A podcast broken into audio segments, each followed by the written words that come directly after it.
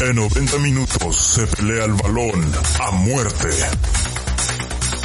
Y un rectángulo de 105 metros por 68 se puede convertir en un infierno.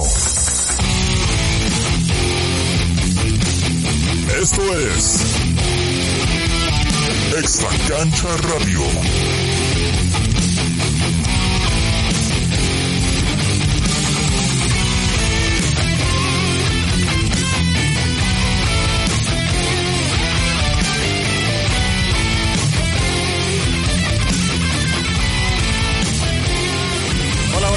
Buenas noches, amiguitos, diablos tuiteros y extra cancheros. Este es el episodio número 3 de la cuarta temporada de Extra Cancha Radio. Dijo Arjona, la noche te trae sorpresas y el equipo que está debutando en la Liga MX, el Mazatlán, del que esperábamos todo, menos que nos ganara, nos terminó venciendo con par de goles de Aristeguieta y pues fueron los que terminaron eh, arrebatados los de Toluca, trompicados, desubicados y fue una noche bastante dura en la visita en contra de Mazatlán. Así que vamos a estar eh, platicando la alineación de esta noche desde el otro lado de Tijuana hasta la otra punta. Nos acompaña Nancy Arellano. ¿Qué tal Nancy? ¿Cómo estás? El arrebatamiento que nos hicieron la noche del viernes. Pero pues realmente es, es, es, es sí es de, de, tomar en cuenta algunas cositas otra vez, que sí hay cosas rescatables en el partido por parte de Toluca. Muy bien, sí, vamos a ver cuáles son esas cosas rescatables. Este, a ver si podemos encontrar algunas. Eh, hasta Playa del Carmen, nuestro amigo Levita Mao. Levita Mao, ¿cómo estás?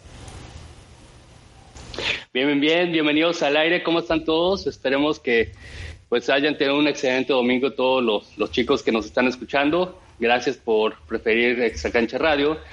Siempre es un gusto tenerlos por acá. Y pues, qué decir, la semana pasada hablábamos de lo bonito que sabe un domingo cuando juega, cuando juega y gana el Toluca. Y ahorita fue un fin de semana pues amargo, triste, porque la verdad es que perdió y ya lo estaremos platicando más adelante en el programa, pero pues la verdad es que perdió con muy poco. Fue muy, digo, no por hacer menos al rival, sino me refiero a que el rival hizo muy poco para ganarle. Sí. Fueron dos desatenciones muy puntuales las que les dan la oportunidad de ponerse arriba en el marcador, incluso el primer gol, ¿no? Muy fortuito. El segundo, pues también tiene mucho de eso y con muy poquito fue que, que nos ganaron. Entonces sí queda un sabor pues medio amargo, aunque hacia adelante pues se sigue viendo como cierto crecimiento. El problema es que hacia atrás no. Es correcto, los errores cuestan y le costaron feo al Toluca. Y bueno, regresando por segunda ocasión, ¿se acuerdan muchachos de la primera temporada donde tuvimos a muchos invitados? Pues Correcto. ahora está por segunda ocasión en Extra Cancha Radio, Fer Ortega. Hola, buenas noches, Fer. Yeah. ¿Cómo estás? Hey, hola, muchas gracias por, por, invitarme. Estoy muy contenta de estar aquí, platicando un poco de pues del Toluca, ¿no? Y de su paso en lo que va de la liga y pues muchas gracias en verdad por por, por su invitación. No, no, no. Gracias a ti por haberla aceptado y por estarnos acompañando esta noche. Y bueno, ahora sí vamos a entrarle de lleno a la visita al Kraken contra Mazatlán. Fer, eh, Sí, hubo declaraciones al final del partido y voy a leer la declaración de Paco Palencia. Ya sé que pues no es nuestro técnico y que quizá nos debe importar poco lo que diga, pero quiero saber su opinión al respecto. Paco Palencia dice- dijo así, competir contra Toluca, que está excelentemente bien dirigido por el Chepo, que es un gran técnico, que también tiene unos excelentes jugadores. Creo que era un termómetro importante el enfrentarnos a un equipo de esta magnitud y que juega bastante bien al fútbol. Pues no sé en dónde ve el buen juego. ¿Qué fue lo que viste en en el partido, Fer? La verdad, no, o sea, no vi una defensa muy mala, sobre todo, sí, como, como dijeron hace rato, en la delantera ya hay como mejoras, ¿no? En la media también, pero en cuanto a la defensa, eh, pues no, todavía deja mucho que desear. Luis se puso muy nervioso, Luis García. Eh, yo creo que le afectó mucho el, primer gol y como que a partir de ahí se, se bajoneó, ¿no? No sé qué piensen ustedes. Sí, ¿cómo la ves, Nancy? ¿Cómo viste el, el, partido? ¿Crees que le haya dado para abajo el, el gol, el primer gol a, a Luis García? Definitivamente sí, sí es algo que, que considero yo que fue factor. Eh, precisamente ahorita que comentan, hay mejoras. O sea, realmente, ahora sí que va el comentario conformista, ¿no? En otras ocasiones ni siquiera veíamos intentos. O sea, ya no podemos decir, ay, este, pues están jugando, meten gol y se los anulan. Antes no era eso ya. Estábamos acostumbrándonos a que ni siquiera metían las manitas por, por acercarse a la portería rival. En esta ocasión sí lo vi.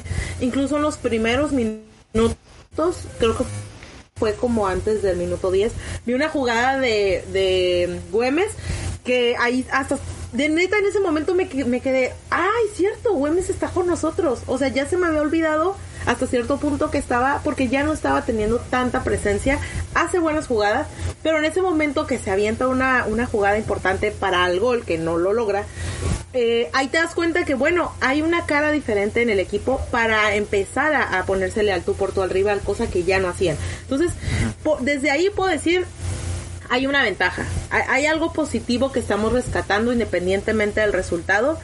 Yo lo comentaba la semana pasada. Yo iba nada más a un empate.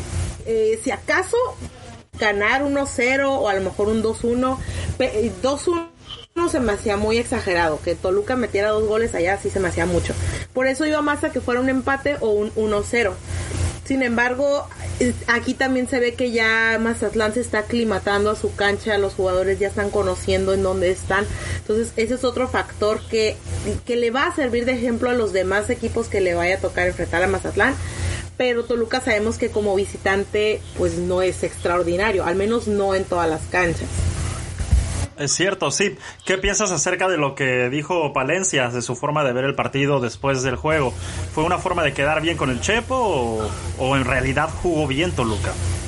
Siento yo que algunos equipos, eh, llámese equipo o llámese solamente técnicos, siento que todavía tienen una imagen de Toluca y ahí yo creo que varios aficionados del Toluca me van a querer sacrificar, pero tienen la imagen de que Toluca es un equipo muy fuerte todavía en la liga, alguien a quien le debes de, dar fuerte competencia porque te va a aniquilar.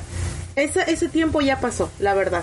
O, sea, Toluca ya no es el, el, equipo de hace a lo mejor 15 años, que es fuerte competencia. O sea, hay muchos que pueden decir, no, yo sí, hasta caminando le puedo ganar en mi cancha al Toluca. Por ejemplo, Santos es uno de esos, Tijuana es uno de esos. Pero hay otros como que todavía se quedaron con la idea de que enfrentarse a Toluca es, es, irte contra el más fuerte. Creo que comentario más o menos por ahí. Obviamente a Toluca se le da su respeto por su, su trayectoria, por sus títulos, pero realmente en cuanto a competencia, creo que la competencia es lo que está pasando en el momento. Para mí, para mí, yo ahorita el que yo para mí sería competencia un Cruz Azul, un tal vez un Santos, un Puebla que ahorita todavía va más o menos bien. Esos son los que ahorita son competencia porque es ahorita como van. Toluca ahorita no representa tanto riesgo para muchos equipos. Pues duele decirlo, pero tienes, tienes mucha razón. Toluca ha dejado de ser un equipo candidato, un equipo fuerte y pues te lo demuestran partidos como el que se jugó esta jornada. Vamos ahora con, con Mau. Mau, ¿qué piensas acerca del partido? ¿Cuál es tu percepción, tu balance general?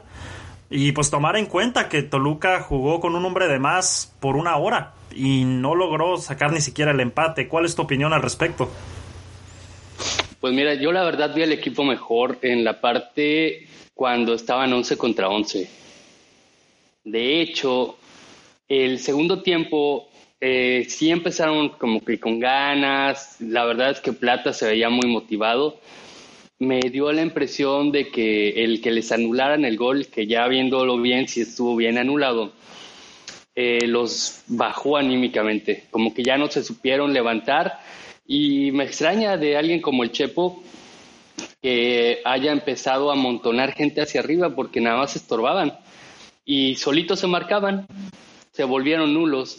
Desapareció en Plata y desapareció Rubens y hacia arriba, salvo la que tuvo ahí casi al final este Estrada y de ahí en fuera no hubo más. Yo creo que las declaraciones de Palencia fueron más como por ser políticamente correcto, que intentó ser simplemente condescendiente con su adversario, con su rival, pero la verdad es que no sé qué partido vio, porque digo, si lo dijo en serio, no creo que haya sido honesto. Fue simplemente condescendiente con su rival, respetando la jerarquía si quieres, pero pues la verdad es que Toluca sí fue peligroso, pero la verdad es que en, durante el trámite del partido se veía bien endeble a la defensiva cuando Mazatlán intentaba hacer algo que fueron pocas ocasiones, se sentía peligro. Y el Toluca, aunque generaba peligro arriba, terminó, como digo, haciéndose el harakiri, terminó marcándose solo, terminó obstruyéndose las ideas el mismo equipo en el afán de querer amontonar gente arriba. Sí, es cierto, es cierto. ¿Qué, qué percepción tienes, este, Fer, acerca de, de, de, que pues Toluca es el primer equipo del que Mazatlán logra sacarle puntos? O sea, logra sacar su primera victoria Mazatlán frente al Toluca. Siempre nos pasa lo mismo que con este tipo de equipos así como de media tabla para abajo, nos dan partido y nos terminan humillando. ¿Qué es lo que está pasando, Fer? Somos muy bondadosos, ¿no? Eh, bueno, es que está, están las dos, las dos partes, ¿no? somos un equipo acostumbrado a romper récords pues positivos, ¿no? Eh, de goleo, de menos eh, de minutos sin recibir gol, etcétera, ¿no? Incluso de campeonatos, pero eh, pues también tenemos este lado negativo, ¿no? Como récords, digamos, negativos. Y sí, pues esta vez creo que fuimos la burla de toda la liga esta jornada porque pues, o sea, yo la verdad, a pesar del mal paso que, lleva Toluca desde hace un rato, pues yo sí pensaba que, que le iba a ganar a, a Mazatlán. Este, entonces la verdad sí fue muy, pues muy sorprendente, ¿no? Como ver que te ganaron que incluso jugaron por momentos mejor, que dominaron. Este, entonces, pues, ay, no sé, o sea, sí me da tristeza y, y no sé, o sea, no sé qué pensar, estoy muy, muy triste al respecto. Sí, sí, se desataron los memes, ¿no? De repente la creatividad de todos los tuiteros se puso a tope y pues nos empezaron a llegar memes ahí de humillación. Pero pues tenemos que aguantar vara, ¿no? sí, claro, claro, claro no podemos dejar que, nos gane la mala racha. Exactamente. Y bueno, la cuestión es, en la encuesta que colgamos eh, también el día de ayer eh, acerca del partido, es quién lleva mayor responsabilidad en cuanto a la inoperancia, tanto defensiva como ofensiva en Toluca, porque sí, es cierto, nos duele la línea defensiva, pero es increíble que en 60 minutos no hayamos podido empatar un partido. Digo, también demuestra también un poco de creatividad, o falta de creatividad más bien, de parte de los jugadores. Algo nos está eh, pues preparando durante la semana para lograr eh, ganarle un equipo que tiene un elemento menos. ¿Quién crees, Fer, que lleva más responsabilidad en esta situación? ¿El Chepo de la Torre como técnico o los jugadores que ejecutan en la cancha? Eh, bueno, yo justamente había visto una pregunta parecida en Facebook y, o sea, es como un todo, ¿no? O sea, no hay una carga sobre los ciertos jugadores o sobre Chepo. Yo creo que es como el resultado de un todo. Eh, la directiva tiene en parte culpa porque no ha hecho buenas inversiones, ¿no? De repente vemos declaraciones de Cristante o de Cardoso diciendo que no les traían los jugadores que solicitaban eh, y obviamente, o sea, como pasó con ellos, pudo pasar con Chepo, ¿no? O con la Volpe. Eh, entonces creo que es en parte culpa de, la directiva, en parte culpa de, los jugadores que no sienten la camiseta, ¿no? Em, y en parte también culpa del Chepo porque no, no sabe jugar con, con lo poco que tiene, ¿no? Eh, mencionan por ahí eh, que por, qué no incorporar a, Ortega en vez de ay, no me acuerdo cuál era el otro jugador, pero o sea, ¿por qué no hacer como cambios con eso? A ¿no? Ah, no. En vez de Sauro. El otro central. En vez de Sauro, sí, creo que era Sauro. Ah, ok. Eh, o sea, ¿por qué no hacer ese tipo de cambios, o sea, con lo poco que tienes, ¿no? Entonces yo creo que la culpa es de las tres, de los tres niveles dentro del equipo. Sí, es cierto, al final del día jugártela, si no te está funcionando con los jugadores experimentados que tienes en el plantel, pues jugártela con los jóvenes, ¿no? Que a final de cuentas, si se van a equivocar, pues que se equivoquen, pero aprendiendo. Nancy, ¿qué opinas acerca de la responsabilidad que lleva cada uno de los elementos, ya sea el técnico en el banquillo, los jugadores en la cancha o la directiva desde arriba? Mira, en este caso de este, de este torneo en específico, siento que las incorporaciones que se hicieron no fueron tan equivocadas, no fueron algo que dijeras, no, pues este de dónde lo sacaron, o a dónde se fueron al ascenso a sacar a este, porque era lo que nos estaba acostumbrando mucho tanto Cardoso como Cristante, creo que Cardoso lo hizo más. Pero son incorporaciones, te puedo poner de ejemplo, este creo que fue el caso de Jared, que venía con una bandera de un jugador estrella. Eh, el Dedos López era un jugador ya conocido y por así decirlo consagrado en la liga. Ya sabes quién es, ya sabes qué hace. Y el que sí merece ese mérito como tal, pues era Zambuesa, porque él ya había estado en el club. No es alguien que, solamente fuera bueno en, en, el fútbol mexicano, sino que ya había, ya estaba probado en Toluca. Por ese lado creo que la responsabilidad de los jugadores no recae al 100%. Eh, como comentaban ahorita, creo que también parte de la creatividad de conocer a tu plantel y saber cómo combina cada pieza. Ahora sí que saber embonar cada, cada pieza de tu, de tu máquina que estás haciendo. Es, esa es la clave. Y lo habíamos visto con otros técnicos, ¿no? Eh, lo que más recuerdo era el que tenía más esa visión era Cardoso, que sabía eh, qué jugadores eran, y sobre todo en los delanteros, quiénes encajaban mejor para jugar. Y creo que al Chepo eso es lo que ahorita le hace falta. No, no siento que tenga un plantel tan deficiente, realmente no lo, no lo veo deficiente ya pero le hace falta darles más confianza a los jugadores también. Siento que entre ellos todavía no se terminan de conocer y estamos hablando de que se aventaron una pretemporada de tres partidos, la gran mayoría, que era la Copa GNP, otro partidito por ahí contra Querétaro y ya tres partidos que sí cuentan en la liga. Tomamos en cuenta dos, los primeros dos, porque este no contaría a la hora de hacer el planteamiento pero en ese sentido creo que el Chepo debería saber ya con lo que cuenta y saber hacer un, plantel de inicio, un, perdón, una plantilla de inicio, cosa que todavía no lo veo. No, no creo que sea el, el Chepo no es un improvisado, vaya, pero siento que todavía no termina de conocer a su plantel.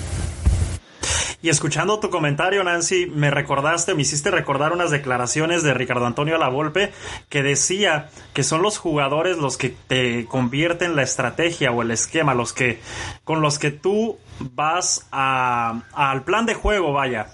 O sea, tú no como director técnico pones un plan de juego eh, y lo implementas sobre los jugadores porque a veces no tienes la herramienta para poder realizarlo. Eh, Levita Mau, ¿qué opinas acerca de la responsabilidad del técnico y de sus jugadores? Fíjate, me, me parece muy curioso. Todos sabemos que, o recordamos, que Sergio Lugo fue auxiliar técnico del Chepo en su anterior etapa en el club.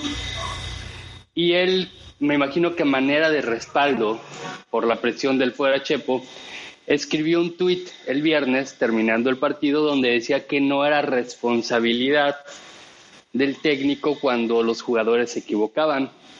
Y pues mucha gente le respondió. Y yo me tomé la libertad de hacerlo también. Y le comenté que sí, en efecto, pues no es responsabilidad los errores de, de cada jugador, pero que el técnico sí es responsable de la alineación y si sabes que te ha estado fallando partido tras partido Sauro, que entonces no entiendo por qué lo mete y curiosamente me dio like. O sea, estuvo de acuerdo con el comentario, obviamente ya no se iba a meter en más problemas.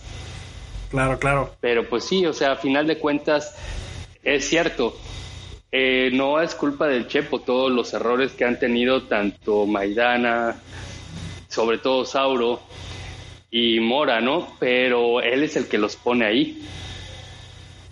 Sí, definitivamente. Y o sea, teniendo otra tiempo, opción ¿no? como... Perdón. Sí, como... Sí, porque está Sartiaguín y está Jared, y a Jared no le ha dado oportunidad, que tampoco creo que sea solución, como dices la mayoría de la gente, porque pues, igual está chavo, aunque tiene calidad, pues también mora. Pero pues obviamente el único que no se equivoca de todos los jugadores es el que no juega. Por eso no se ha equivocado Jared ni Sartiaguín. Que puedan ser una grata sorpresa y que terminaran quedándose con el puesto, digo, qué padre que así pasara. Estaría genial.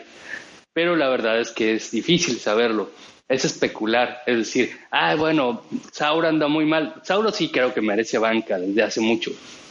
Pero pues digo, juégatela con Mora y con Maidana o mete al menos medio tiempo a Jared o a Sartiaguín para que los vayas fogueando. También no los vas a ma- mandar de, de golpe y porrazo a la titularidad nada más así porque sí, para llenar un hueco, para demostrar por qué metías al otro.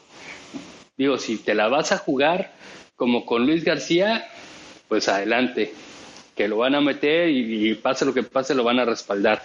Pero si nada más los quieres quemar, entonces no tiene caso.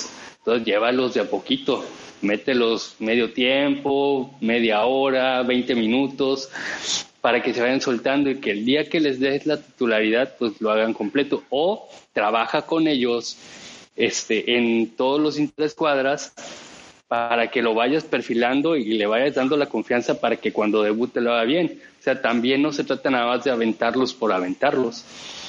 Eh, yo ahí sí veo un problema y ahí sí no entiendo la planeación del Toluca, porque pues ahorita ya no tiene sentido, aunque creo para hacer su debut y todo, todo lo que implica, yo creo que no lo hizo nada mal Diego González, pero tampoco tuvo la salida que estaba teniendo Chalá, aunque a la defensa se vio más sólido.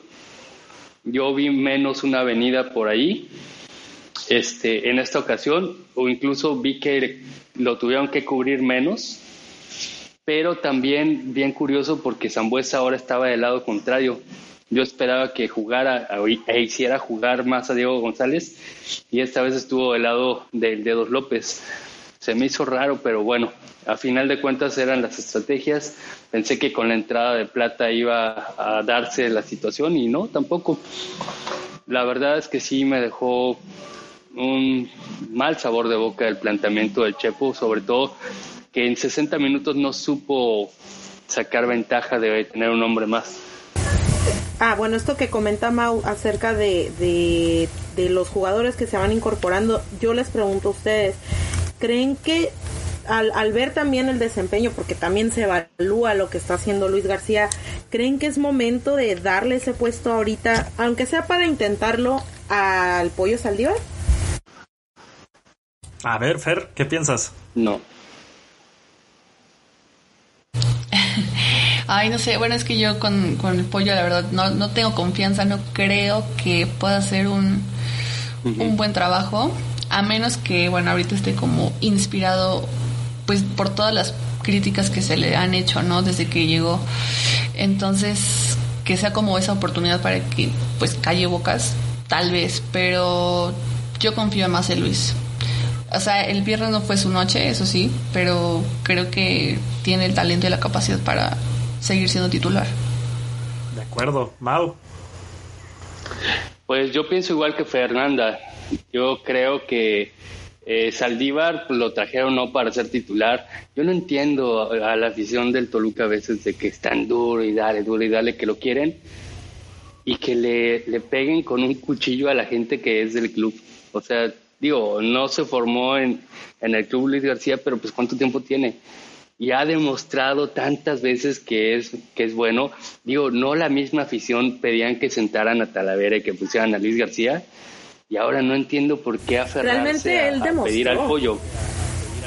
Exacto, es lo que Realmente digo. O sea, él no es que, no, es que el no conozcamos que sí de lo que es capaz Luis García como portero. Ya lo demostró y no una temporada, no un partido, porque cualquiera puede dar un partido bueno o un partido malo. sino que ya durante una seguidilla de partidos tomó la titularidad y lo hizo muy bien, al nivel o incluso hasta mejor que Talavera en algunos momentos. Pero por eso no entiendo a la afición de que tan duro y dale con el pollo. Yo creo que el pollo finalmente lo trajeron para, para deshacerse de Talavera, no porque quisieran tenerlo ahí como titular, porque la, la tirada era jugársela con Luis García. Sin embargo, en algún momento, si es sano que, que, empiecen como que a crearse competencia, porque eso también puede ayudar. Le pasó al mismo Cristante cuando llegó, no tenía la titularidad asegurada y se la turnaba con Albarrán. Y pues obviamente la calidad se terminó imponiendo de Cristante y terminó sentando al Barran. Pero los turnaban, entonces tal vez a lo mejor hacer eso como para que agarren nivel, para que picarles el orgullo podría ser.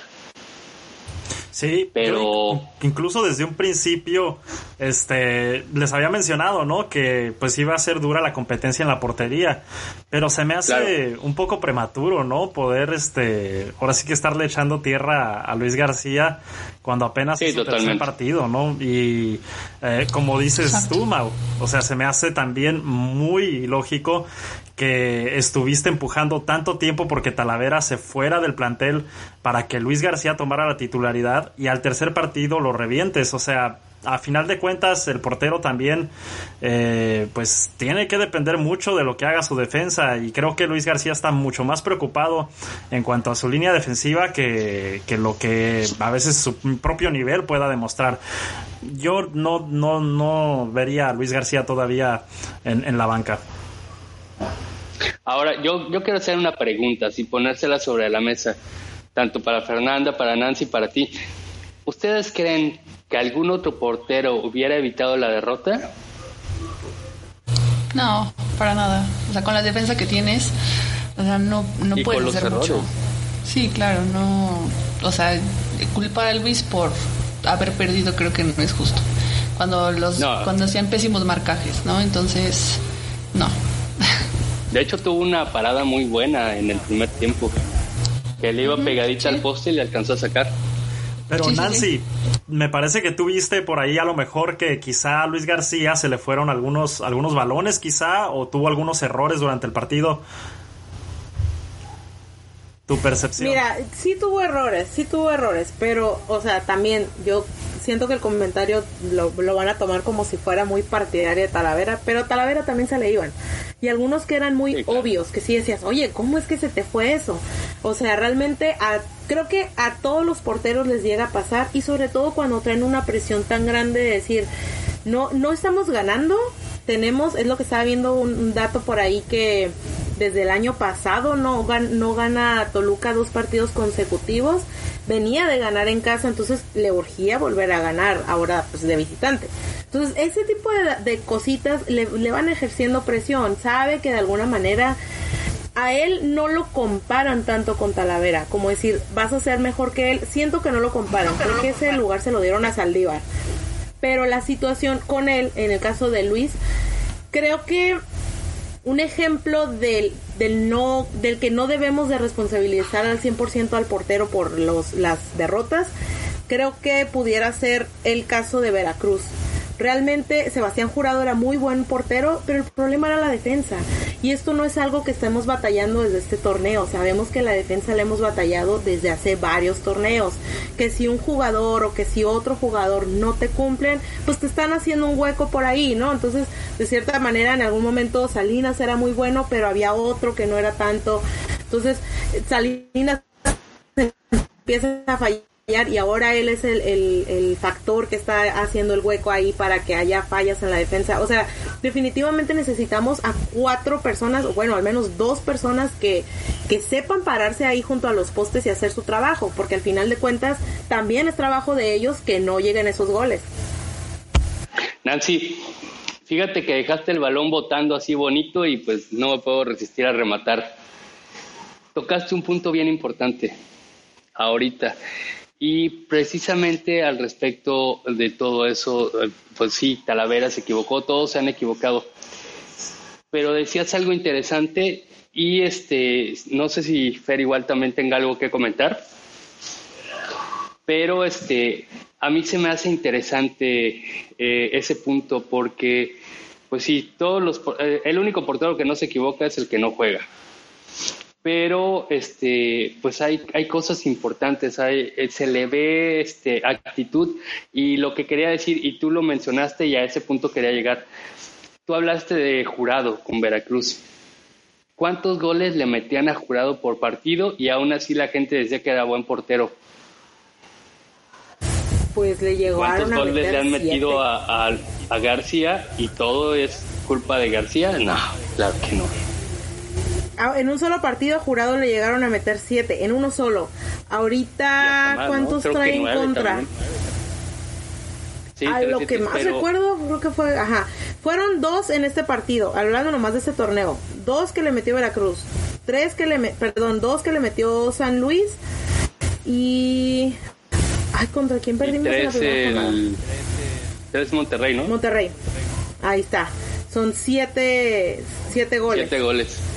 En tres Pero es, es, lo que digo, o sea, si estás hablando que, que porque por haber recibido tantos goles ya no es buen portero, pues entonces como que no es coherente tu comentario, o bueno, el comentario de quien, quien lo quiera manejar de esa manera, porque no está, está analizando la forma, pero no el fondo. Y para evaluar una situación así tienes que evaluar el fondo del asunto, no te puedes quedar por encimita. Ah, es que recibió siete goles, sí, pero. ¿por qué los recibió? ¿Cómo? ¿Cuántos, ¿En cuántos intervino? ¿Cuántos tuvo la culpa? ¿Cuántas salvó? ¿Cuántas atajadas tuvo? ¿Qué, tal, ¿Qué tan seguro se veía por arriba? O sea, en general, Luis García no ha estado al nivel excelente, pero tampoco ha estado mal. Lo que pasa es que la defensa prácticamente le, es, los remates que le han hecho a Luis García, la gran mayoría es como un penal en movimiento. Está el delantero solo contra el portero. Pues así obviamente que lleva toda la ventaja del mundo porque está totalmente libre, tiene todas las opciones para colocar el balón donde quiera. Ok, no sé si me malinterpretaste o algo. Yo para no, No, no, es que me, dio la idea tu comentario. Ah, me, recordó lo que había pasado con Jurado, que aunque era un portero muy goleado, todo el mundo coincidía en que era buen portero. Y lo relacioné nada más con lo de Luis García. Pero sí, no, no, sí, no, realmente, o sea, no, no tiene que lo que, lo que a mí me molesta en el caso de Luis García es que si él fuera que se fue Talavera pero nunca hubiera jugado en el Toluca y apenas lo estamos probando, aunque ya tuviera años y aunque ya tuviera juegos en la Copa, pero que apenas está como ya agarrando confianza o conociendo la liga, ahí sí te la valgo. Que digas, no, pues sí le falta todavía, pero no. Y, y, es como lo, todo lo que hemos recopilado ahorita. Realmente, cuando Talavera este, no podía jugar, él, él sacó las papas del fuego y lo hizo muy bien. Cuando Talavera estaba jugando mal, todos lo querían fuera y pedían a Luis, ni siquiera, y, y, esas a veces también esas mis dudas, ¿no? Como, ¿a quién te gustaría traer de otro equipo? O sea, si dijeran ahorita, yo tengo la oportunidad de comprar el portero que yo quiera, sin importar eh, si quiere venir o no, pero de comprar otro portero de la liga, realmente si, si tienes un prospecto, o sea, si volteas a ver a alguien, por ese lado, al yo ver a Talavera, yo sí decía, no, me quedo con lo que estoy. Realmente no estábamos tan mal que si tuviéramos, por ejemplo, a Gibran Lahut, que sonaba para venir a Toluca. La verdad, en ese caso yo sí dije, no, nos quedamos con, con Talavera o de plano que le entre Luis. En el caso de Lahut. Pero, pero ahorita ya considerando que ya no tenemos a Talavera y que nos quedamos con Luis, realmente es la mejor opción. Es quien ya te conoce el club, quien ya te conoce el Nemesio 10 y que ya te conoce a los demás jugadores de la liga. Realmente ahí creo yo que, que nadie, ajá, nadie, nadie pidió la llegada de Saldiva, la verdad. Nadie lo pidió. Y ahorita que está, nadie lo está pidiendo que, que entre de titular. Simplemente creo que el, el, también la, mala costumbre que hemos hecho la afición de querer reventar a, alguien o buscar culpables, creo que eso es lo que nos ha cegado, bueno, o que les ha cegado, porque la verdad a mí no, les ha cegado culpar a, a Luis García. Cuando realmente si somos muy conscientes, pues realmente sabemos que es la defensa, que no es el portero. Sí, sí, exactamente. Yo, yo estoy de acuerdo, ¿eh? Esa situación del portero se me hace un poquito, este, pues, no sé, innecesaria. porque pues Luis García es su tercer partido, no, no es muy prematuro pensar en que lo debemos de cambiar. Aparte, creo que la competencia en la portería está en un nivel más alto que lo que está sucediendo en la línea defensiva, en donde tenemos un nivel bajísimo y se tienen que corregir demasiadas cosas. La portería es de lo que menos deberíamos de preocuparnos en este momento, ¿no? Totalmente de acuerdo. Pero bueno, vámonos al bar vámonos al bar todos y no al bar con B, pero al bar con V, porque resulta ser que al final del partido ahora sí recogemos las declaraciones del Chepo de la Torre, que dijo, independientemente de lo que diga el bar, ellos son los responsables, las tomas son muy claras, y en eso no soy quien para juzgar si lo hicieron bien o mal. Simplemente cuando es tan claro, no hay para dónde hacerse.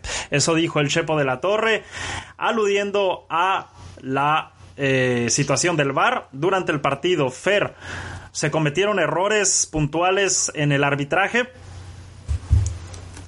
Eh, creo que es para ambos lados, ¿no? Eh, la expulsión de Ortiz fue algo dudosa, que bueno, según yo, como de acuerdo con a lo que mostraban en, en la tele, pues no era expulsión y se compensó, por decirlo así, con la anulación del gol a Toluca. Entonces creo que pues hay más o menos como que no hubo tan tanto problema, pero sí hubo muchísima polémica, ¿no? Hubo como, como tres, más o menos, tres jugadas en las que sí hay como que el arbitraje corrió con suerte de haber eh, decidido para bien, pero sí eran jugadas demasiado apretadas en las jugadas estas este, que mencionaste, tanto la del penal como la del fuera de lugar, eh, ¿cuáles fueron incorrectas para ti? ¿O las dos estuvieron correctamente marcadas? Eh, es que a simple vista sí parecía que eh, la, del, la del gol anulado parecía que, que, estaba mal anulado, ¿no? Pero después resulta que después de analizarlo bien y de acuerdo con el reglamento, todo, pues estuvo bien. Entonces yo, para mí los dos están, este, pues bien, bien trabajadas por el árbitro. Me parece que estoy de acuerdo contigo, Fer, en ese aspecto. Ahora, en el asunto de que el Chepo haya mencionado el VAR en la rueda de prensa, ¿no te parece, Fer, que es un poquito así como, híjole, mi equipo perdió, pues vamos a hablar del arbitraje? Pues creo que es común, ¿no? O sea, de todos los directores técnicos siempre es, o sea, ahí tienes al Piojo Herrera, ¿no? Que pierde y le echa la culpa al bar o al árbitro cuando no existió el bar, ¿no? Entonces, este, pues creo que es como una salida muy común, ¿no? Para no, no aceptar tus errores o los errores de tu equipo. Así es, exactamente. Lamentablemente así es. Sí. No, yo creo que sí es pues es que ¿qué le puedes echar a culpa? O sea, lo hicieron bien. O sea, yo creo que la afición o los que vieron el partido o el resumen, o sea, podemos coincidir en que no, o sea, el bar trabajó bien. O sea, no, no hay nada que reclamar en este caso. Estoy totalmente de acuerdo contigo, Fernanzi. ¿Tú cómo viste las jugadas de y las decisiones del VAR en estas este, dos jugadas que pudieron parecer un tanto polémicas? Eh, creo que en este partido es el que menos pudiera ser polémico, creo que sí coincido en que fueron bien ejecutadas, sobre todo la, la del gol anulado. A mí lo que me, me preocupa más bien es, eh, y precisamente lo que dice el Chepo, ¿no? Que esa decisión se la deja ellos, pero realmente estamos viendo que no es nada más de ahorita. Eh, si nos vamos para atrás, también tenemos un, un, un partido, o sea, el anterior, donde le marcan un penal al equipo, le andaban anulando un gol al, Toluca.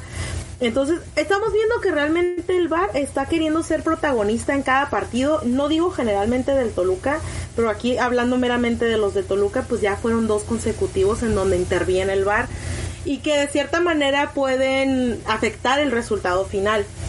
En este caso, yo creo que él no quiere, el Chepo no quiere hacer polémica como tal del bar, pero sí quiere que los demás volteen a ver el resultado o el trabajo que está haciendo el bar ya, no solamente con el Toluca, sino en la liga. Al final de cuentas, si hablamos del Toluca, pues te digo, ahí están dos ejemplos, pero realmente si hablamos de la jornada, hay muchos más ejemplos en los cuales el bar tiene protagonismo, ya sea para hacer algo bien o hacer algo mal.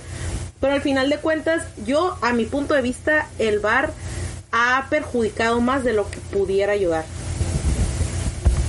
Muy bien, bueno, en general, esa es la tu, tu, tu, tu opinión en cuanto al VAR, este, pero piensas que en este partido no hubo equivocaciones, ¿verdad? No, definitivamente fueron bien ejecutadas. Bien, eh, mi estimado Mao, ¿qué piensas acerca del arbitraje en este partido? Mira, yo difiero un poco. Estoy de acuerdo que el, yo creo que la expulsión dentro del librito era correcta. El gol está bien, bien anulado, pero sí también, igual que lo comentaba Fer, yo noté un poquito de compensación a raíz de la expulsión. A lo mejor en jugadas no tan trascendentes, pero el clásico amontonamiento. Cualquier tiro de esquina ya era amontonamiento a favor de Mazatlán. Cualquier llegada y ya apenas lo tocaban y ya marcaba amontonamiento a favor de Mazatlán. Entonces sí empezó a cortar el juego. Yo pienso que también le buscaron de todas las maneras anularle el gol para este para compensar. Yo sí siento esa parte, eh, pero que afectó no, porque creo que pesó más los errores propios que los del VAR. Sin embargo, en Diablos WhatsApperos subieron una estadística que se me hace bien interesante Dice equipos de la Liga MX que más o menos puntos han ganado o perdido gracias al VAR. Apertura 2019 y clausura 2020. ¿Quién creen que está en primer lugar de, de mejor de más puntos ganados por el VAR? Pues no sé, Tigres. América. ¿Tigres? América. América. América 9. América, Querétaro y Tijuana tienen más 9. Santos más 7. Guadalajara más 3, León y Necaxa también más 3, San Luis más 2, Veracruz más 1, Atlas y Pachuca menos 1, Cruz Azul, Mazatlán y Tigres menos 3, Juárez, Puebla menos 4, Monterrey menos 7 y Toluca menos 8. Entonces, sí es cierto, o sea, y no es de este torneo, es desde épocas de, de cuando se fue Triverio un año, que después se redujo el castigo. Desde ahí sí los árbitros son muy quisquillosos con el Toluca. Entonces, ante la duda, en contra de Toluca. Y ahí está la estadística. Entonces, sí decíamos por ahí y se mencionaba, ¿no? Es que es como un pretexto de chillón que no tiene otra opción. Pero pues también es muy real, o sea, si no nos vamos a escudar en eso, ah, obviamente con esos ocho puntos el Toluca hubiera calificado en alguna otra o no estaría tan mal.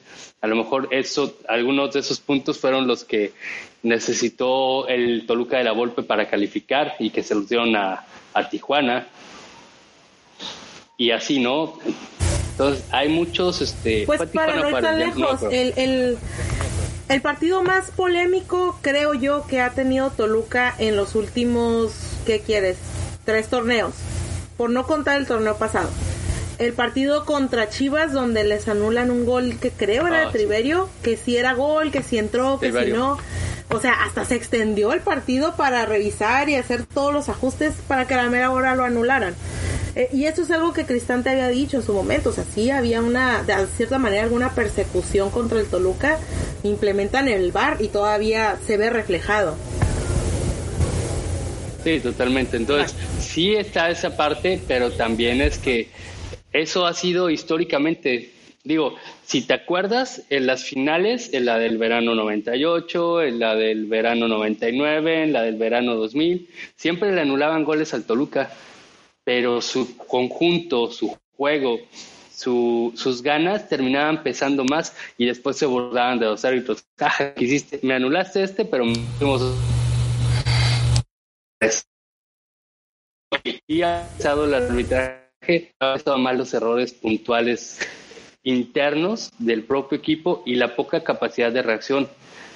Porque ahí yo vi que se les acabaron las pilas. Cuando le anulan el gol a Plata, se cayeron. En vez de que le salía el orgullo y ahora vamos para el otro, vamos por el otro, como que doblaron las manos. Desde ahí ya no se volvió a ver otra llegada del Toluca cuando antes del gol estaban empezando a jugar muy bien y tenían en su área el Mazatlán. Yo lo único en lo que no estoy de acuerdo, y lo comentaron ustedes, no que no esté de acuerdo con ustedes, sino que yo siento que el arbitraje no debería ser partícipe de ello, de la compensación. Como decir, a ver, ok, pues yo me equivoqué y te anulé un gol o te expulsé un jugador, ok, te voy a compensar de alguna otra manera. Creo que no, creo que ahí deberían de tomar la responsabilidad del error que cometen, porque luego pasa esto, ¿no? Decir, bueno, nos quitaron un jugador, pero nos dieron un penal. Ok, al final de cuentas al equipo le sirve, pero estamos hablando meramente nosotros como aficionados del Toluca, que nos quiten un jugador, pero después nos den un penal y ese penal nos del gane, pues está súper bien, ¿no? Por decir, bueno, ok, al menos gané los tres puntos. No voy a usar al jugador el siguiente partido, pero gané los tres puntos. Por ese lado está bien. Pero si hablamos de la justicia realmente del fútbol, que no hay, no hay justicia casi nunca, realmente lo justo es que marques como, como fue. O sea, si hubo dos errores del Toluca, pues márcaselos. Y si ya va a parecer que la 3 contra el Toluca, pues ni modo. Entonces demuestra de alguna manera que el Toluca está haciendo algo mal para que tú le estés haciendo esas marcas. Que no también sea tan rigurista, riguroso, perdón, de, de todo lo que vea, que si pestañó este Luis García, pues le voy a poner una, una tarjeta que pasaba muy seguido con Talavera. Nomás lo veían salir del arco y ya, tarjetita. Sí, esa situación del VAR afectaba, afectaba mucho en el tiempo en el que estaba el club de la pelea, ¿no? En el tiempo en el que estaba Pablo Barrientos, Zambuesa, que estaban todos estos jugadores que tenían fama, Quiñones, que tenían fama de ser jugadores que enfrentaban al arbitraje, que reclamaban constantemente, que se dejaban caer dentro del área.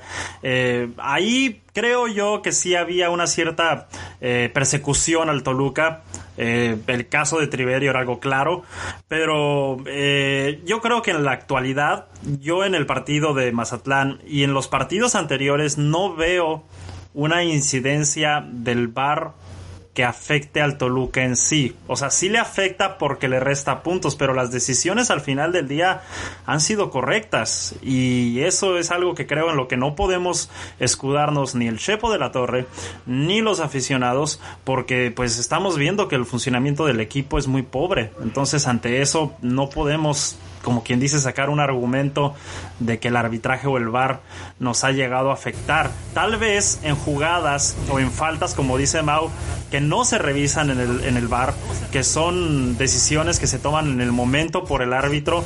Eh, ahí quizá la compensación sí sea una situación que se esté dando, ¿no? Pero yo en el VAR sí no, no, no veo una situación en la que se nos esté persiguiendo de cierta forma.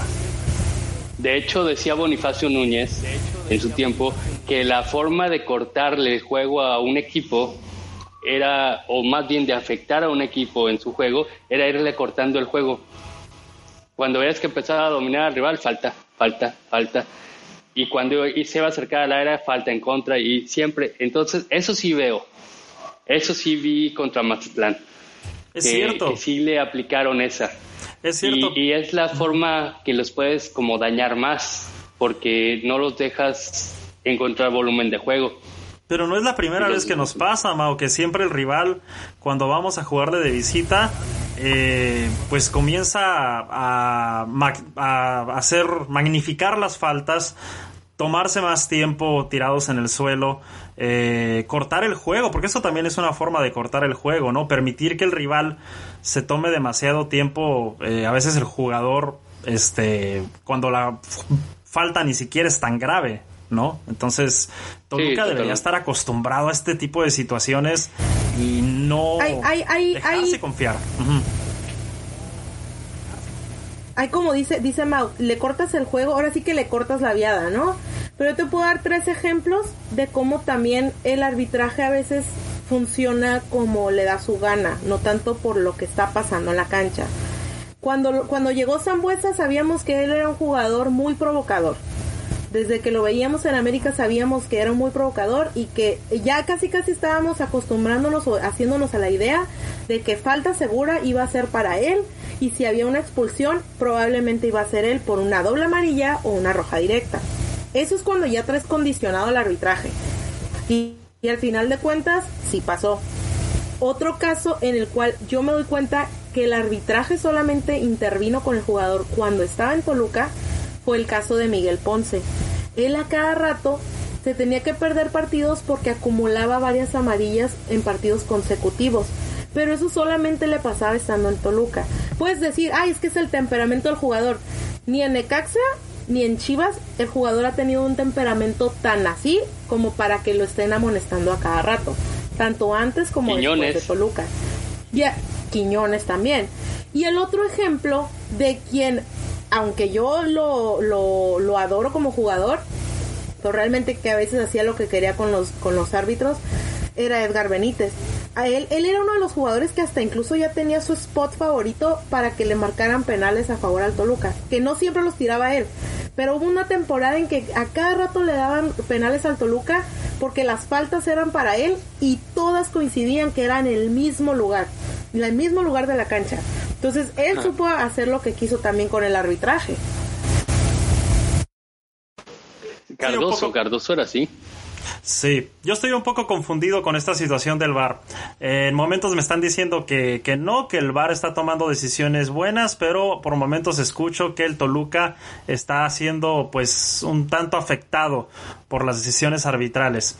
En un sí o un no, vamos a cerrar este tema. El VAR le está afectando, el arbitraje le está afectando al Toluca, Fer, sí o no. Ah, ahorita no.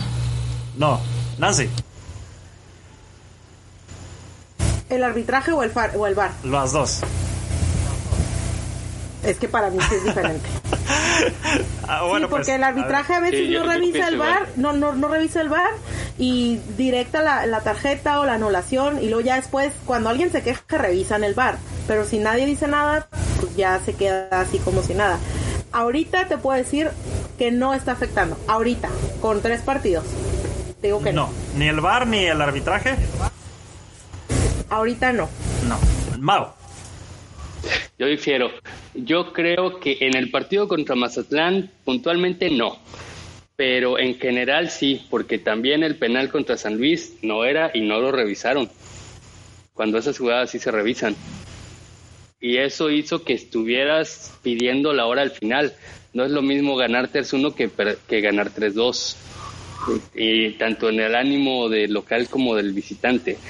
Entonces, sí, sí noté también contra Monterrey y cierta tendencia, pero en particular contra Mazatlán, salvo lo que decía que le cortaban jugadas así, pero al marcador no fueron, ninguna decisión fue al marcador. Simplemente era, le cortaban avances y ya. Bueno. Pero en general yo creo que sí afecta, pero contra Mazatlán no, no pesó en el marcador, no se reflejó en el marcador. Vamos a tener que resolver esta situación en episodios posteriores porque el VAR todavía sigue dando de qué hablar. Vamos ahora a ver qué nos depara el futuro en la jornada doble porque se vienen dos partidos en esta semana. Primero estaremos pues visitando el Jalisco el día jueves a las 7, si no mal me equivoco, hora del centro. Eh, van va a ser siendo transmitido este partido por Easy, o sea que va por cable, así que más vale que vayan ustedes preparándose con su transmisión y entonces el fin de semana, el domingo, recibimos a un equipo chiquitito, a los Tigres, el domingo a mediodía, pero aguas, porque pues sí, pues estamos agarrando cura aquí acerca del Tigres, pero ¿qué podemos esperar de esta jornada doble Fer? Eh, bueno, contra Atlas, eh, híjole, es que no sé qué pensar, ¿no? Porque venimos de jugar contra Mazatlán, es uno de los equipos más débiles y nos ganan. Ahora, híjole, yo creo que voy por un empate. Eh, Atlas como que no ha tenido tampoco una buena racha, pero creo que vamos a jugar el empate. Y contra Tigres, bueno, pues ya la, yo sí creo que sí vamos a perder. Eh, y también va a ser muy especial porque va a estar Leo de vuelta, ¿no? Como que nuestro nuestro amor imposible va a estar ahí, ¿no? Y no, es que es horrible, ¿no? Verlo en la banca, o sea, verlo en banca, un talento desperdiciado. Bueno, no es desperdiciado a lo mejor en Tigres, pero eh, no, o sea, sí está muy, es muy fuerte. Eh, entonces yo creo que vamos a perder contra Tigres y vamos a empatar contra Atlas. Y ya yo creo que de ahí se va a derivar el despido de, de Rafa Puente de Rafa. Bueno, pero con el empate de, contra Toluca no creo que lo vayan a despedir, ¿eh? De seguro hasta le va, le va, lo va a agradecer, ¿no? pero es que ha empatado, últimamente ha empatado mucho, entonces, o sea, aún así están pidiendo como su cabeza. Me parece que hoy empató contra San Luis, ¿no? 1-1, creo. Sí, quedó 1-1.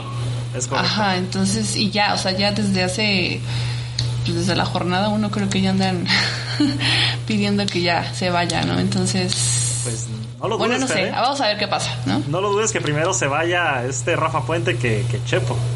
Sí, sí, claro. Ya, ya tiene más, este, ya son, ya están, están más impacientes los de Atlas, yo creo que, que nosotros. Es cierto. Desde el torneo pasado, desde el torneo trunco, este se veía Sí, que Atlas no, onda. no caminaba, ¿no? Exactamente. Pero bueno, pues es cierto. Si vemos a Leo en la banca del Tigres, este, pues no sé, vas Fer y le pones una playera del Toluca para que se meta a jugar con Sí, nosotros. ah, no sé. sí, es muy triste. Es, es un, no, alguien tuiteó por ahí, ¿no? Que, o sea, a lo mejor era un plan maquiavélico de, de Tuca, ¿no? O sea, como no tanto por tener a Leo, obviamente pues, en broma, ¿no? Sin, sin pruebas. Pero Yo era a más un plan de de, afectarnos que de tenerlo. Porque pues él la verdad tiene un super plantel y, o sea, o sea, ¿qué le costaba dejarlo, no? Con nosotros otros seis meses. Sí, Lo mismo pasó con Quiñones. Sí, justo. Igual. Nada más que Quiñones me parece que sí entró a jugar, ¿no? No, no era banca. No estoy segura, pero creo que sí. sí, un jugador como él potencializa Sí, sí, el resto del plantel, ¿no? Sí, claro. Se, se lo quitas. O sea, le cambiaba pues, la cara. O sea, Leo entraba y o, a- este, desde el principio y era pues otro Toluca, ¿no? Es otra forma de reforzarse, Fer, no nada más traer jugadores importantes a tu equipo, sino quitarle los buenos jugadores que tienen los demás, ¿no? O sea, de una forma afectarlos eh, indirectamente. Eh, Nancy, ¿cómo ves esta jornada doble eh, en donde estaremos visitando al Atlas y recibiendo a Tigres? Eh, pues en esta ocasión no me voy a ir por la estadística a la hora de dar el resultado. Me voy a ir por lo que está pasando en este momento. Yo veo que sigue Atlas muy desequilibrado. Toluca de plano sabe jugar en la cancha del Jalisco. Yo le doy el gane al Toluca porque creo que ya se están conectando, hasta cierto punto se están conectando un poquito más los jugadores. Todavía les falta. Sin embargo, ahí la verdad creo que la esperanza en ese partido va a ser Zambuesa, definitivamente.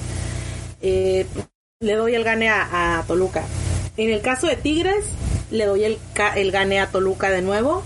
Creo que donde mejor se están sintiendo, si es en, en casa, sí se, se ve que están jugando un poquito mejor en casa.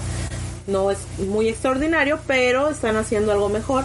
Y al final de cuentas, eh, creo que Tigres todavía no logra adaptarse a jugar en el centro del país. Se va a cansar en el Nemesio 10. Entonces, da la campanada esta semana a Toluca y consigue los seis puntos, Nancy. Sí, definitivamente. Va que va. Vamos a grabar esas palabras eh, muy, muy alto aquí en el episodio. Mau, ¿cómo ves la jornada doble? Ay, odio decir esto, pero, yo casi creo que perdemos los seis. que perdemos los seis. ¿Así? O Sí, sea, ni, ni le vamos a dar batalla al Atlas. Le vamos a dejar Pues es que la temporada pasada fue igual. Atlas venía sin ganar y a quien agarró de barquito al Toluca. Y ahorita anda igual. Eh, son una lágrima. Pero es que, híjole, con los errores en la defensa, no sé qué pensar. Hacia Es adelante, creo que, sobre todo si juega Plata con Zambuesa, se les vio en, en un momento del partido, se vieron cosas muy buenas con ellos. Y también se ve que Canelo y Estrada se empiezan a entender mejor. Incluso hice el comentario la semana pasada que veía que Canelo no se la soltaba igual a Estrada como Estrada se la daba a él. Pero en este partido contra Mazatlán sí, de hecho hicieron un gol entre ellos dos muy, muy bueno, que fue el, el primero. Medio trompicado, ¿no? Pero entró.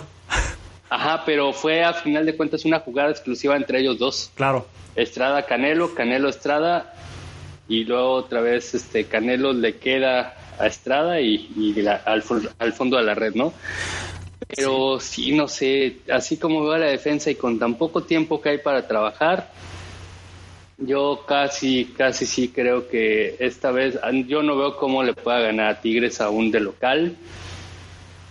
Aunque me encantaría, saben que si hay un equipo que me cae mal es Tigres.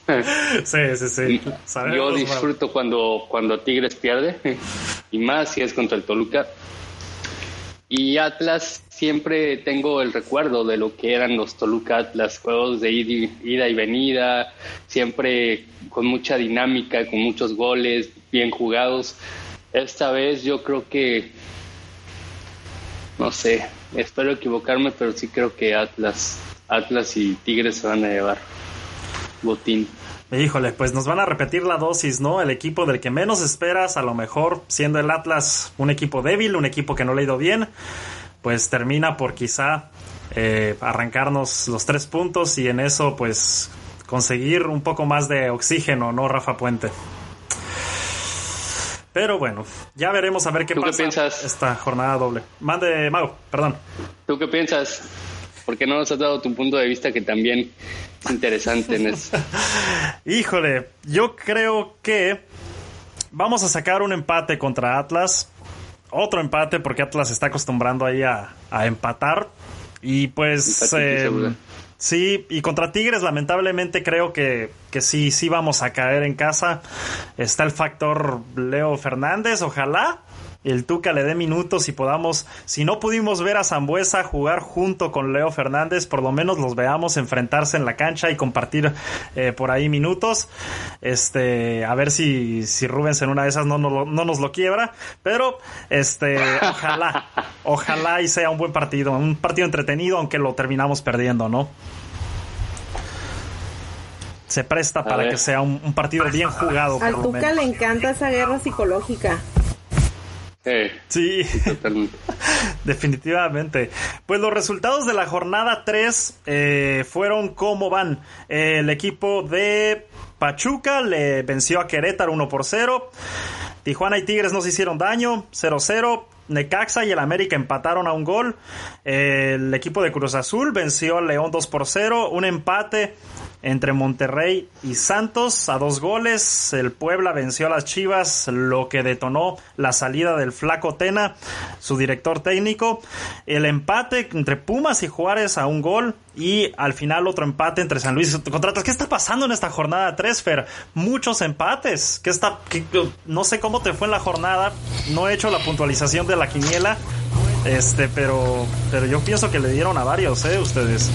No, sí, o sea, mi, mi quiniela está pésima, ¿eh? O sea, los resultados, muchísimos la rompieron, empezando por el de Toluca. El de Tigres también, yo creí que Tigres iba a ganar fácilmente y no fue así. Entonces, sí, es, no, no, sí estaba muy, muy sorpresiva. Y muchísimos empates, como dice, estoy contando, son dos, tres, cuatro, cuatro empates, cinco empates. Estuvo caray.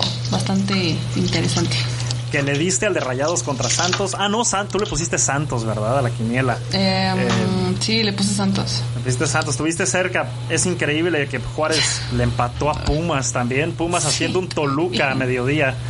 Por algo. Sí, caray. Por algo nos parecemos. Este, ¿Qué otro resultado les llamó la atención ahí, Nancy y Mau? El de Puebla. Ah, el de Puebla. Mm, Sí. no, Nancy no. yo le puse Puebla. Yo le puse Puebla. Creo que el que más me sorprendió fue el de Tigres, o sea, que no metiera las manitas ni para nada, o sea, en una cancha que se le da, un equipo que es muy fuerte, o sea, que no lograra meter ningún gol. O sea, todavía dijeras, no, pues empató 2-2, bueno, te la valgo, pero ni un solo gol. O sea, eso es lo que a mí me sorprende de, de Tigres en general de la jornada. Sí, Mau. A mí fue Puebla y Cruz Azul, pero para o sea, no en el no en el sentido de que haya hecho mal partido, que no esperaba que fuera, sino que me me ha sorprendido para bien el ver que se ha mantenido y, y que es un equipo con mucho gol. Sí, definitivamente Cruz Azul está, este, parece que le, que le vino bien, ¿no? Esta situación de Billy Álvarez y todas estas cosas, este, a cuestión directiva, como que los jugadores están agarrando aire y pues, están haciéndolo muy bien, ¿eh? Ahora sí, Sí, parece porque ser que normalmente sí- sí es esas cosas, ajá, normalmente esas cosas siempre los afectaban y los hacían que cuando iban mejor en la temporada, de repente pasaba algo así y se caían. Y esta vez no parece que se estén cayendo. Entonces, por eso digo, me sorprende para bien. Es cierto, es cierto. Pues veamos a ver cómo nos va esta semana. Será, parece ser, eh, en los pronósticos muy triste esta jornada doble, pero esperemos que nos equivoquemos tal y como nos equivocamos muchos pronósticos de esta jornada. Y bueno, eh, nos estuvo visitando en esta ocasión eh, Fer. Ella es la segunda vez que nos visita aquí en Extra Cancha. Eh, algo que quieran ustedes comentar o quieran preguntarle también Nancy y Mau. Pues Nancy, adelante. A ver, Mau, tú primero. No, siempre, has hecho la primero. bolita. Ahora te toca a ti. Bueno, yo quería preguntarle, de la última vez que estuviste con nosotros, ahorita, ¿qué nos puedes comentar? O sea, algo así que haya pasado, pues no sé, sobresaliente en tu vida que te gustara compartir con nosotros y con el auditorio. Eh, ay, ¿cuánto tiempo, ¿cuánto tiempo tiene que, que estuve? ¿Un año? Como año y medio, creo, más o ¿Un año menos. y medio? No me acuerdo. Bueno, menos. si fue un año y medio, más o menos dos años, pues ya salí de la carrera. Ah, felicidades. ay, gracias. Pero todavía no me he podido titular por toda la cuestión de la pandemia. Me han estado retrasando todo, pero pues ya, ya se acabó la carrera, entonces creo que es lo más sobresaliente, ¿no? Eh, personalmente, hablando. Y pues en cuanto al equipo, que haya notado algo sobresaliente, pues nada. El regreso de Rubens. Sí, es cierto. ¿Te gustó Y- su regreso o no? ¿O te dio eh? Sí, sí me gustó. No, sí me gustó. Creo que nos hacía falta el siempre. Ay, ya me ganaste la pregunta. Oh, Ya me pues. ganó la pregunta. ¿Qué no preguntas antes? Pregúntale cómo la trató la pandemia. Y sí. A ver, Es Nancy. bien. No, bien, gracias a Dios, todo tranquilo. O sea, al principio como que sí mucho susto, ¿no? No sé ustedes cómo, cómo les pegó. Al principio sí, es, pues es que es un cambio totalmente, o sea, de 180 grados, ¿no? Pero ya te vas acostumbrando, realmente, te vas adaptando y pues hasta, o sea, aunque se oiga feo, cruel, pero pues hasta lo estoy disfrutando, ¿no? El confinamiento. Este, pero pues sí, obviamente uno también se cansa, o sea, en cierta forma.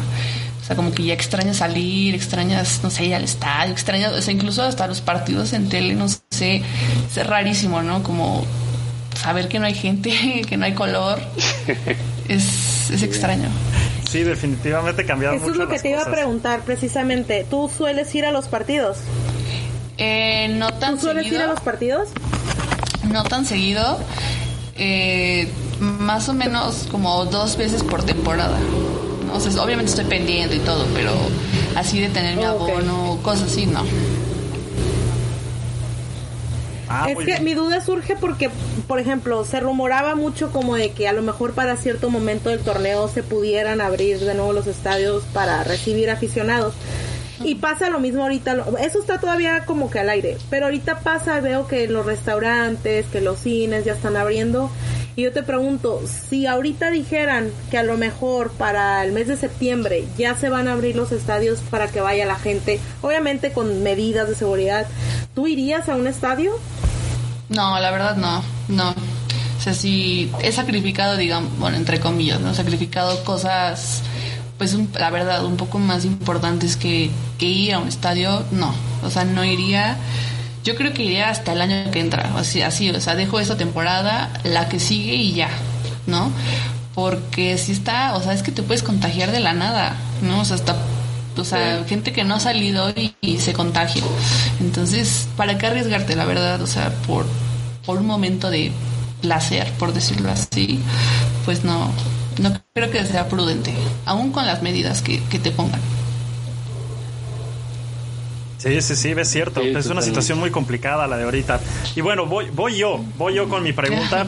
Hablando acerca de la pandemia, fíjate que durante las este, semanas eh, nos dimos cuenta acerca de este proyecto. Es una crónica que tú subes en Twitter que se llama Miércoles de Tianguis. ¿De, de qué Ah. va este proyecto? ¿Cómo es que nace? Oh, sí. este, Me gustó mucho, por cierto, porque yo soy un, un fan de escuchar un poco así cuestiones de radio, eh, cuestiones de podcast. Entonces, Me gustó mucho el audio, Ah, que aunque corto, gracias. es muy conciso Sí.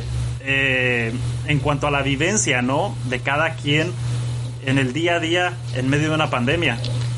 Sí, bueno, era un concurso este que organizó una estación de radio de México. Eh, yo me enteré por uno de los grupos que tengo de la universidad que compartieron como la convocatoria, ¿no? Entonces ya me metí y, y o sea, es, es corto porque dura, eh, bueno, la- la- el requisito era que dura 105 segundos. Entonces es por eso que es tan corto. Eh, y bueno, obviamente mi- eso no es muy difícil, ¿no? Sí, es algo difícil, pero pero me gustó. me gustó el reto de como tratar de decir Sí. mucho en tan poco tiempo, ¿no? Y realmente es una situación que, que sí sufrimos como familia. Bueno, yo no, pero me inspiré en lo que mis papás no han pasado durante tanto tiempo que afuera de, de acá de la casa, de su casa, eh, se pone un, un tianguis, ¿no? Entonces es sacar el carro a las cinco y media, seis de la mañana y no lo puedes meter hasta las 10 de la noche, que ya no hay, ya no hay puestos, ¿no? Entonces es eh, todo lo que han pasado por 25 años, más o menos 26, y me gustó como inspirarme en eso, ¿no? Y bueno, no gané, pero, pero sí tuve como buenos comentarios. Y, ajá, y me divertí muchísimo, ¿no? Compartiéndolo, armándolos al momento de, me acuerdo que era como la madrugada mientras hice como el, el guion y todo, y, y sí fue como recordar esos tiempos de universidad, cuando me dejaban muchos trabajos de, de eh, periodismo narrativo. Sí, fíjate que yo tomé un curso, este, pero más enfocado hacia predicación. Mm, Y este era, eh, el, haz de cuenta, como la titulación de ese curso era que hicieras una prédica, pero de siete minutos. Si es bien complicado. no, complicadísimo. Decir, imagínate. decir tanto eh, en tan poco tiempo sí es muy difícil. No, sí, sí, es muy complicado. Aunque, aunque tú piensas, ay, un minuto, este, pues qué bueno, ¿no? Así no me quiebro la cabeza. No, es más complicado porque cuando entre más tiempo, pues más llenas, ¿no? Con pues, pues, puro aire, si tú Exacto. quieres. Pero si en siete minutos, o en mi caso, el minuto 45, pues sí, sí es de más, echarle más coco. Sí, y, y es lo padre de esos, de esos retos. Porque al principio dices, bueno, ay, a, a difícilmente voy a poder llenar todo ese tiempo. Pero ya que empiezas a escribir, que empiezan a salir las ideas y que empiezas a tratar de, de encarrilar tu idea hacia Ah, el sí. punto donde quieres que llegue, es cuando dices, ¡ay! ¿Y dónde le corto? Sí, sí, sí, justo. Sí, ed- editar un buen, cambiar palabras por, o sea, en lugar de decir una cosa en mil, o sea, en una frase larguísima, pues decirlo en una palabra. O sea, es como, o sea, lo, lo que yo siempre he pensado, digo, bueno, a mí las matemáticas no me gustan, ¿no? Como que, ah, pero siento que mi manera de razonar es escribiendo. Es como lo equivalente a lo que a alguien que le gusta hacer, no sé, ecuaciones o gráficas, cosas así, ¿no? Creo que es Claro. eh, la comparación que yo hago. Así es, totalmente. Pues, me- pues estuvo muy, muy chido ese, ese audio. La verdad es que aunque no hayas ganado la producción del audio y el pues transmitir una idea este, en tan poco tiempo, como dijo Mau, es, es verdaderamente muy, muy, muy bueno. Así que Ay, pues el miércoles gracias. de Tianguis, ahí está, si tienen la oportunidad de checarlo, está en airelibre.fm, ¿verdad? Sí, en, sí, o en, en mi cuenta, en Twitter, pues ahí también pueden ver. Ah, pues las tus miles redes de veces sociales. que lo compartí. Ajá. ¿Cuáles son tus redes sociales, Fer? Eh, es, ay, espera, porque no me sé mi Twitter. es que lo- como lo he cambiado, a ver, es em, Fer, Fer guion bajo. Ortega. Fer Ortega guion bajo, 11 guion Once. bajo. Sí. Ajá, Fer Ortega 11 guion bajo, sí. Ajá. No, perdón, es que Está sí, muy como, bien. o sea, como entre tanta cosa es Fer Ortega 11 guion bajo. Sí, suele pasar. Pueden seguirme ahí. Sí. Perfecto. Pues ahí está. Sigan, sigan a Fer, quien nos estuvo visitando en, en- en esta segunda ocasión en, en Extra Cancha Radio. Nos vamos, nos vamos ya, ya nos estamos despidiendo, Nancy.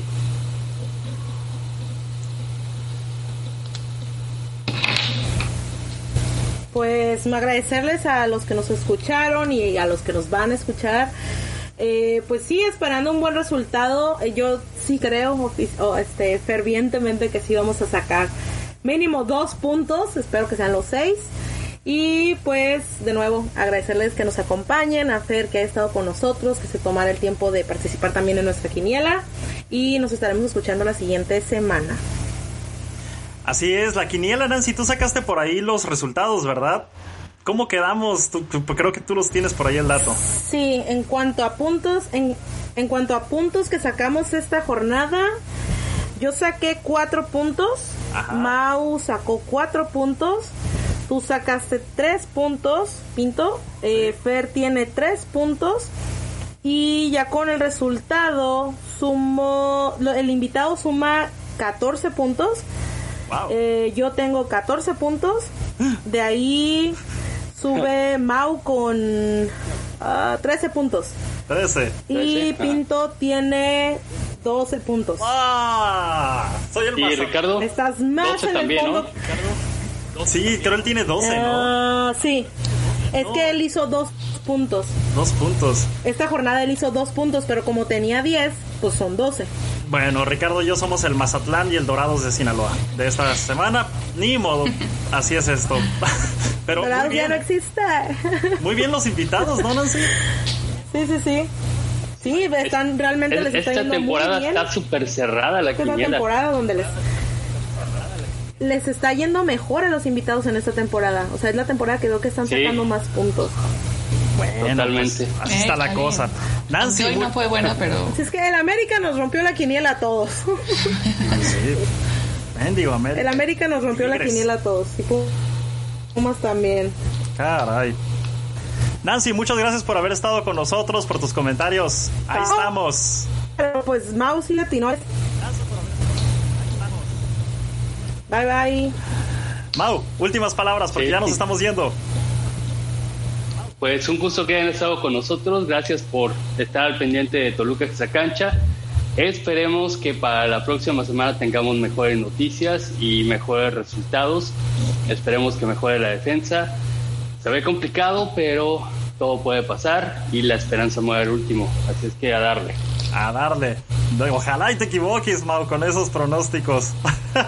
De Que tú eres corazón el- espero que sí. Tú eres el optimista y nos dices que vamos a perder los dos partidos. Sí, ya sé, ya sé. Estoy traicionando mi esencia. Caray. Bueno, un saludo hasta Playa del Carmen. Muchas gracias por haber estado con nosotros, Mau. Fer, nuevamente, gracias por haber estado y acompañado en esta segunda ocasión en Extra Cancha Radio. gracias y un saludo a todos, a ustedes eh, y a todos los que nos están escuchando, pues muchas gracias. Un gusto haberte Armando. saludado y compartir tiempo contigo en Igualmente. esta transmisión. Pues Igualmente. hemos llegado al final del episodio 3 de la cuarta temporada de Extra Cancha Radio. Yo soy Pinto Pantera. Que tengan una semana productiva y que la tristeza no los bajonee. En todo caso, que las cosas no vayan bien. Vamos a seguir siempre pensando en lo mejor. No le tengan miedo al éxito. Nos escuchamos la próxima semana. Adiós. Adiós.